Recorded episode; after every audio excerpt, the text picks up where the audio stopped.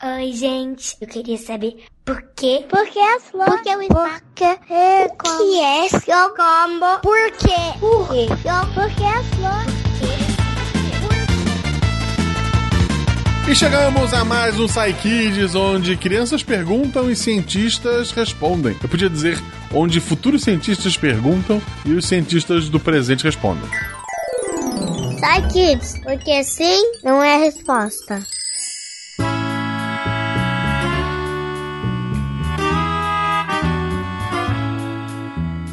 Eu estou aqui com a minha querida amiga Jujuba. Olá, pessoas e pessoinhas! Eu tô curiosa para saber o que vocês trouxeram pra gente aprender hoje. Hoje temos algumas perguntas aqui envolvendo bichinhos. Acho que todos passam pelo reino animal, olha que bonito. Boa. E a primeira pergunta que eu escolhi aqui é do Pedro, de 5 anos. Vamos ouvir? Nome é Pedro, eu tenho 5 anos. Meu irmão André quer saber se as joaninhas fazem pum. Olha aí, o Pedro perguntando pelo irmão. Que bonitinho.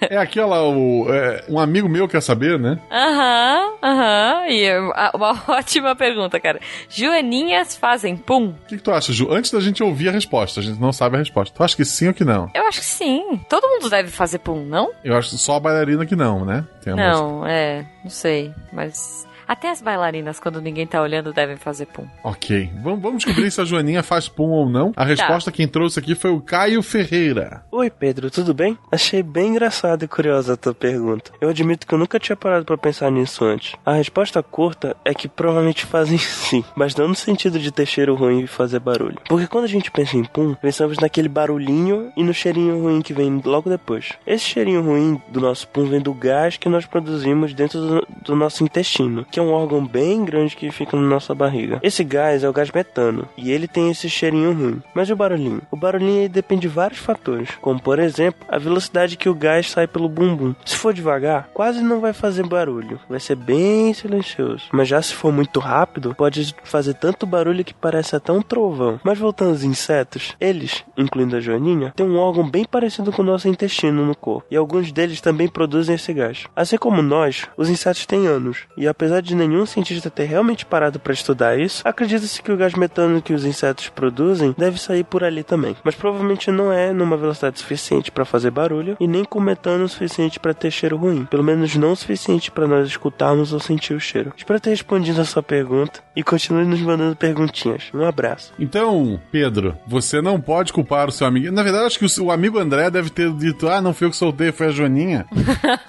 e daí ele tava enganando o Pedro porque não culpe animais pequenos, insetinhos, Olha de, só.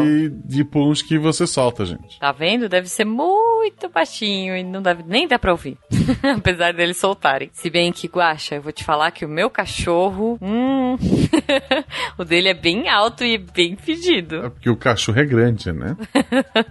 Pois é. Mas ainda falando em animais, na verdade, em derivados dele, temos uma pergunta aqui da Sofia, de 10 anos. Vamos ouvir. Oi, meu nome é Sofia. Eu tenho 10 anos e eu queria saber como e quando que descobriram que leite virava queijo. Olha só, como e quando que a gente descobriu que leite vira queijo. Você sabe, Sofia, que eu sempre fico com essas curiosidades. Assim, quando alguém descobriu pastel ou macarrão ou essas coisas todas, como que as pessoas descobrem comida? É muito legal pensar nisso, de verdade. E eu também tô curiosa pra saber a resposta da sua pergunta. É, se a pessoa não descobre comida, ela morre de fome, né? Não, sim, mas poxa, tem umas comidas que são muito específicas. Mas vamos ouvir o que o nosso querido amigo Thiago Mota Sampaio tem pra falar sobre o queijo. Oi, Sofia! Nossa, que pergunta gostosa. É, digo, o queijo. Queijo é gostoso, queijo é delicioso. Quem não ama queijo? Bom, acho que a primeira parte você já sabe, pela sua própria pergunta, né? Que o queijo vem do leite. Mas o quando e o como a gente descobriu que o leite virava queijo são duas perguntas que nem os cientistas sabem certinho. Mas ainda assim, a gente tem algumas pistas muito legais sobre quando e como a gente descobriu que o leite virava queijo. Então, vamos dividir primeiro a sua pergunta em dois, tá? Primeiro vamos pensar no quando nós descobrimos que o leite virava queijo, pois se a gente souber o quando isso aconteceu, isso vai nos dar pistas de como a gente descobriu. Então, sobre o quando Primeiro, os animais que dão leite, como a vaca, a ovelha e alguns outros, eles foram domesticados há cerca de 8 a 10 mil anos atrás. É, você sabe que a gente está em 2019, né? Então multiplica esses anos todos por 4. Faz muito tempo, né? Então, como a gente precisa de leite, o queijo deve ter sido descoberto mais ou menos por volta dessa época, porque antes disso a gente não tinha como tirar o leite desses animais. E aí, ah, alguns chutes vão dizer que o queijo nasceu na Europa, outros vão dizer que foi na Ásia, mas as evidências mais antigas que a gente tem de que os humanos daquela época já sabiam fazer queijo são de algumas pinturas no Egito que mostravam que eles já sabiam fazer queijo como ele era feito. Era quase como uma receita em forma de desenhos. Ali, os egípcios eles mostravam que o queijo era feito guardando leite em alguns saquinhos e pendurando quase como a gente pendura a roupa no varal. Mas é assim mesmo que o queijo é feito? Bom, vamos pensar no nosso sangue. O sangue, ele é líquido, normalmente, né? Mas ele tem uma certa consistência e isso é porque ele não é composto apenas de líquido. O sangue, ele tem essa forma que a gente conhece dentro do nosso corpo e algumas condições bem especiais. Se a gente tira ele dessas condições ou usa algum método específico, a gente consegue separar a parte líquida, que é o soro, das outras substâncias, como as células vermelhas, as brancas e as plaquetas, especialmente as plaquetas, né? Quando a gente tem um machucadinho, são elas que fazem com que fique aquela casquinha durinha. Então, o queijo é mais ou menos parecido. Ele tem aquela consistência, né? Uma forma mais líquida, consistente, dentro dos animais mamíferos, como a vaca, as ovelhas, e quando a gente deixa eles guardados em algumas condições especiais, como por exemplo na geladeira, durante um período de tempo, antes de vencer. Mas você já viu que acontece quando deixamos o leite fora da geladeira por muito tempo, quando a gente deixa ele envelhecer por muito tempo, ele vence e tal, aí ele azeda, e aí começa um processo que separa o soro, que é a parte líquida, das demais substâncias do leite que formam os pedacinhos com uma consistência mais pastosa, que a gente chama de coalho. Esse coalho é quase um pedacinho do que seria o queijo. Quando a gente junta o leite e deixa ele em condições em que o soro se separe das demais substâncias e depois trata esse, essa substância até que ele fique com uma massa mais durinha e maior, a gente consegue fazer queijo. Então, era essa a função dos saquinhos pendurados lá dos egípcios. Daí a gente pode tratar essa massa de diferentes formas. A gente pode pressionar ele mais ou menos, pode colocar em temperaturas maiores ou menores, mais quente ou mais frio, a gente pode salgar ou não, a gente pode temperar. E aí cada tipo de tratamento diferente vai dar origem a tipo de queijo diferente, como o parmesão, o gruyère, o minas, o brie, o gorgonzola, a mussarela. E sabendo como o queijo se forma e mais ou menos quando isso aconteceu, a gente consegue imaginar como a gente descobriu que o leite virava queijo. Muito provavelmente, os fazendeiros que cuidavam de rebanhos lá entre 8 e 10 mil anos atrás, ou os vendedores que transportavam e vendiam leite para outros locais, eles acabaram percebendo que o leite tinha uma validade. E quando passava dessa validade, ou eles não guardavam ele direito, ele formava esses coalhos. Daí um dia, provavelmente um deles resolveu provar um desses coalhos, gostou e resolveu fazer mais isso, né? Ou resolveu deixar o leite perder a validade, né? Ele azedar de propósito para fazer esse outro alimento. Com o tempo, o tratamento desse coalho foi avançando, eles foram tentar deixar eles secarem de forma diferente, começaram a temperar essas coisas todas, e aí a gente chegou no, nos queijos todos que a gente conhece hoje. Mas ainda assim, isso tudo é especulação. Assim, a gente não sabe se é isso de fato, é o que a gente imagina. A única coisa que a gente sabe é que, muito provavelmente, foi entre 8 e 10 mil anos atrás. Mas enfim, acho que são boas pistas, né? E aí, se você virar historiadora, quem sabe você pode ajudar a responder essa pergunta. Então, um beijo e um queijo pra você. Muito bom. Independente do tipo de queijo, eu adoro. então, o Guaxa não é muito desse time, né, Guaxa? Eu não sou muito fã, mas entendo o seu valor nutritivo para as pessoas. Muito bom, muito bom. Então descobrimos aí que vem de muito tempo. Dos egípcios, olha, quem diria? Pois é. Será que eles faziam pirâmides de queijo? Ah, eu faria se eu fosse eles. Mas só se fosse para comer, porque eu adoro. Então vamos ouvir agora a pergunta da Letícia e do Gael. Ambos têm 7 anos e fizeram perguntas bem parecidas, a gente vai juntar. Oi, meu nome é Letícia, eu tenho sete anos, eu moro em Recife e a minha pergunta é: como as tartarugas comem água viva e elas não se queimam? É uma ótima pergunta essa. Porque quando a gente tá no mar, Guaxa, não sei se você já passou por isso, mas eu já, já fui queimada por água viva. E dói, é muito chato. E como que a tartaruga não se queima se ela come água viva? Pois é. Quem vai responder isso pra gente é o nosso querido amigo Werther. Fala galerinha linda, amiga da ciência, tudo bem com vocês? De Vila Velha no Espírito Santo, eu sou o Werther, biólogo marinho, e hoje eu vou ter o prazer de responder a pergunta da Letícia e do Gael.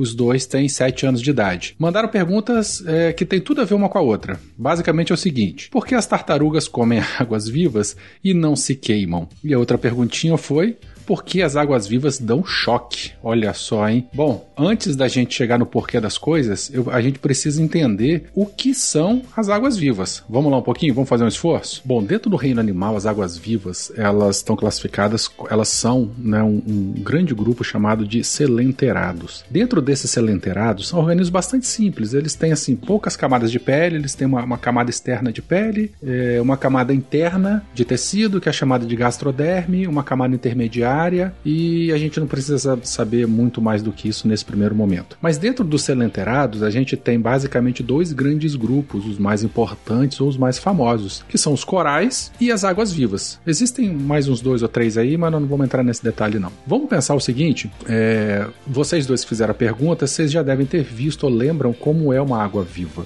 Vamos fazer uma analogia a um guarda-chuva. A gente tem a parte de cima do guarda-chuva, que é a capa dele, e tem o cabo. Vamos transformar o guarda-chuva numa água viva. Então a gente tem a parte de cima do guarda-chuva, que seria o corpo da água viva, né? E a parte de baixo, no, no, no cabo do guarda-chuva, seriam os tentáculos da água viva, tá? Agora vamos pegar essa água viva e vamos virar ela de cabeça para baixo ou de pernas para cima, ou de tentáculos para cima. Então, nos corais, o indivíduo do coral a gente chama de pólipo. É como se fosse uma água viva, só que em miniatura, bem pequenininho, do tamanho da tua unha, ou às vezes menor do que isso ainda. A gente também tem um corpo, né, a parte de cima do guarda-chuva que agora está de cabeça para baixo, e os tentáculos dos corais, eles ficam apontados para cima. São organismos bem pequenininhos, mas o funcionamento deles é muito parecido. Então, nos tentáculos dos corais, que estão virados para cima, ou nos das águas vivas, que estão virados para baixo, a gente tem uma série de células, né, que são os quinidoblastos. Dentro destes quinidoblastos, a gente tem os nematocistos, que são estruturas que armazenam toxinas, armazenam substâncias químicas paralisantes né, que elas causam urticária, causam paralisia, e são essas substâncias que são injetadas no corpo dos outros animais que as águas-vivas ou os corais utilizam para se alimentar. Então, em organismos bem pequenininhos, algum organismo do zooplâncton ou do ictioplâncton, que é o plâncton de peixe, ou até em peixes pequenos, quando eles entram em contato com esses tentáculos, seja da água viva ou do, do coral, do pólipo do coral, essas toxinas são liberadas. Esses organismos podem morrer imediatamente ou eles podem ficar paralisados. E aí, com os pólipos, esses organismos vão lá e conduzem o alimento até a boca. É assim que eles se alimentam. Então, indivíduos bem pequenininhos morrem na hora, como no caso do zooplâncton ou do ictioplâncton, né, que é o plâncton de peixe. Ou eles podem ficar vivos, mas paralisados, vão morrer depois dentro do corpo da água viva. Então, todos esses animais, esses selenterados, eles têm essas estruturas urticantes que a gente chama. Então, assim, lamento informar, mas elas não dão choque e elas nem queimam. Essa questão é só para ilustrar, para exemplificar. Isso ficou muito comum lá no Procurando Nemo, né? Quando eles estão naquele num corredor cheio de águas vivas em que a Dory ela leva um monte de choque e ela acaba desmaiando. Mas na verdade, então, vamos lembrar, essas toxinas, essas substâncias não dão choque e nem queimam. Elas causam urticária, né? Na maioria das vezes em organismos maiores. Em organismos menores, essas toxinas sim, elas podem paralisar e matar esses organismos, que servirão de alimento depois para as águas vivas ou para os corais. Tudo bem?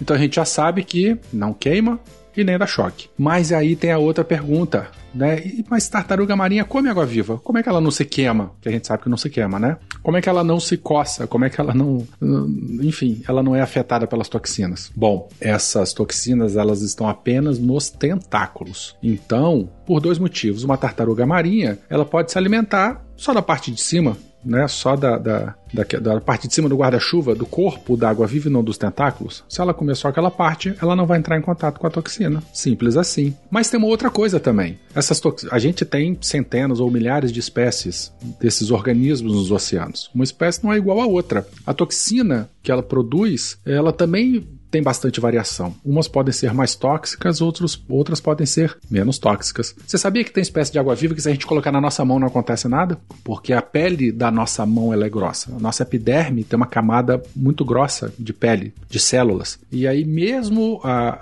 com o, esses, os nematocistos disparando a toxina, eles são incapazes de perfurar a nossa pele. E aí não acontece nada.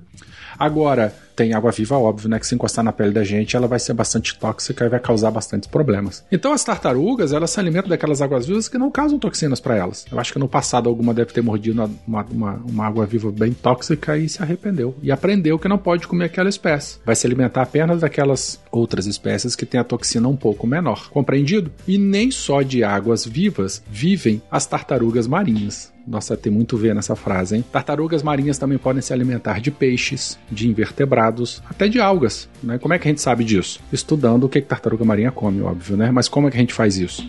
Tartarugas marinhas, quando morrem, né, elas são recolhidas e vão para um laboratório, vão para um hospital veterinário. E nós, os cientistas, o pessoal estuda o que tem dentro do estômago das tartarugas. Pode abrir para entender do que, que ela morreu, e aí pega o estômago dela e abre e vê lá aquela monte de coisa dentro. E a gente tenta identificar. Uma outra forma de estudar o que as tartarugas se alimentam com a tartaruga viva é a gente injetar água dentro do estômago dela. Pega um canudinho, canudinho não, né? Pega uma mangueira, abre a boca da tartaruga, introduz pela boca, pelo esôfago, vai lá no estômago, aí joga água, uma água especial, um soro fisiológico, né? Aí ela vai ficar com o estômago cheio, ela vai vomitar. No que ela vomita, também a comida que está no estômago dela é, é, vai para fora. A gente recolhe, estuda e vê o que está acontecendo com ela, com a saúde dela, sem precisar matar o bicho para poder saber o que, que ela comeu. Entendidos? Então é isso. Águas vivas não queimam e nem dão choque. E também tartarugas marinhas não se alimentam só de águas vivas. Adorei as perguntas. Letícia e Gael, parabéns pela curiosidade. E se tiver mais alguma outra dúvida, pergunta e outros ouvintes também que gostem de biologia, gostem de biologia marinha, entre em contato com a gente aí, a gente faz de tudo para poder responder. Um beijo para vocês e tchau. Nossa, o que, você achou, João? Pô, achei muito interessante saber que elas comem só por cima. Olha que espertinhas. A tartaruga, ela, é, ela é inteligente, né? A evolução fez ela isso. é Mas verdade. ela tem uma vantagem também, porque ela tá enxergando água viva. A gente normalmente, é. quando é atacado, quando a gente uhum. leva o choque, entre aspas, né? Que a gente viu que não é choque. É, a gente já viu que não é choque nem queimado. A gente não viu ela, né? Então esse foi o nosso erro. Não. E às vezes a gente não vê nem depois. A gente só sente a dorzinha, aí olha e já viu que ela passou por ali. É isso então, Ju. Ah, então acho que é isso. Poxa, aprendemos várias coisas legais hoje, Guaxa. Eu gostei muito das respostas. Descobrimos que joaninhas soltam pum e que tartarugas comem águas vivas por cima, mas comem outras coisas também. E que os egípcios inventaram queijo. Exatamente, que os egípcios gostavam de comer queijo. Acho que é por isso que eles ficam com a mão de ladinho, assim, ó, pra pôr um queijinho em cima. Ah, é que piada ruim. É verdade. Ju, como é que as pessoas mandam suas perguntas pra gente? Crianças, se vocês quiserem perguntar pros nossos cientistas, vocês podem mandar e-mail pro contato arroba ou se os pais e tios e, enfim, adultos próximos de vocês forem nossos padrinhos, eles podem mandar diretamente pra gente pelo WhatsApp. Isto! Um beijo no coração de vocês. Peça pros seus papais e mamães seguirem a gente nas redes sociais, arroba Marcelo Gostinho, arroba Jujubavi. Sim, arroba Portal Deviante. E até o próximo episódio. Um beijo. Um beijo, galera.